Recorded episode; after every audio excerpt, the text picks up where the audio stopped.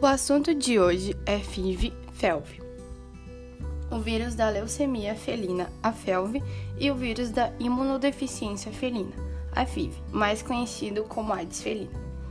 São vírus que não são transmitidos para nós seres humanos, e é por falta de conhecimento das famílias que muitos resolvem optar pela eutanásia, ou então abandonar os bichinhos. Alguns esclarecimentos são importantes para que os gatos tenham qualidade de vida e longevidade após diagnóstico. Como ocorre a transmissão? Os gatos não domiciliados e aqueles domiciliados que dão as voltinhas não castrados, eles tendem a disputar o território. Então, para a FIV, o maior problema é no ato da briga, da mordedura. A transmissão acontece pela saliva, mas principalmente da mordedura. A transmissão da FeLV ela ocorre através de secreções nasais, saliva bem comum em gatinhos que ficam se lambendo, pela urina e brigas. Como diagnosticar a doença? É feito através do exame de sangue, porém o teste FIV e FeLV não possuem resultado 100% seguro, pois nenhum teste é de sensibilidade 100%. Podem ocorrer falsos positivos e falsos negativos, como em caso de um animal muito filhote até seis meses, ou pela fase da doença. Quais os sintomas? A FIV é uma doença silenciosa, portanto, é comum que permaneça sem alterações clínicas durante muitos anos. Uma vez que se trata de um retrovírus que baixa a imunidade do paciente, ele se torna mais suscetível a manifestações de sintomas causados por outras doenças, assim como ocorre na AIDS em humano. A FeLV, que também é causada por um retrovírus, pode gerar quadros agudos de anemia, baixo número de células de defesa e predispor ao animal alguns tipos de tumores, sendo o linfoma o mais comum.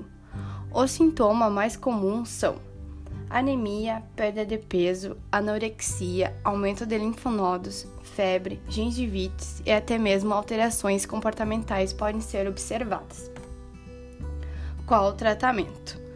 O ideal é fortalecer o sistema imunológico, oferecer alimentação balanceada e de qualidade, cuidados higiênicos, manter a vacinação e a vermifugação em dia e, claro, visitas periódicas ao veterinário. Normalmente, o gato com FIV, AIDS felina, vive mais do que um com a FeLV, leucemia felina, pois está além de predispor o animal a alguns tipos de tumores. Como prevenir?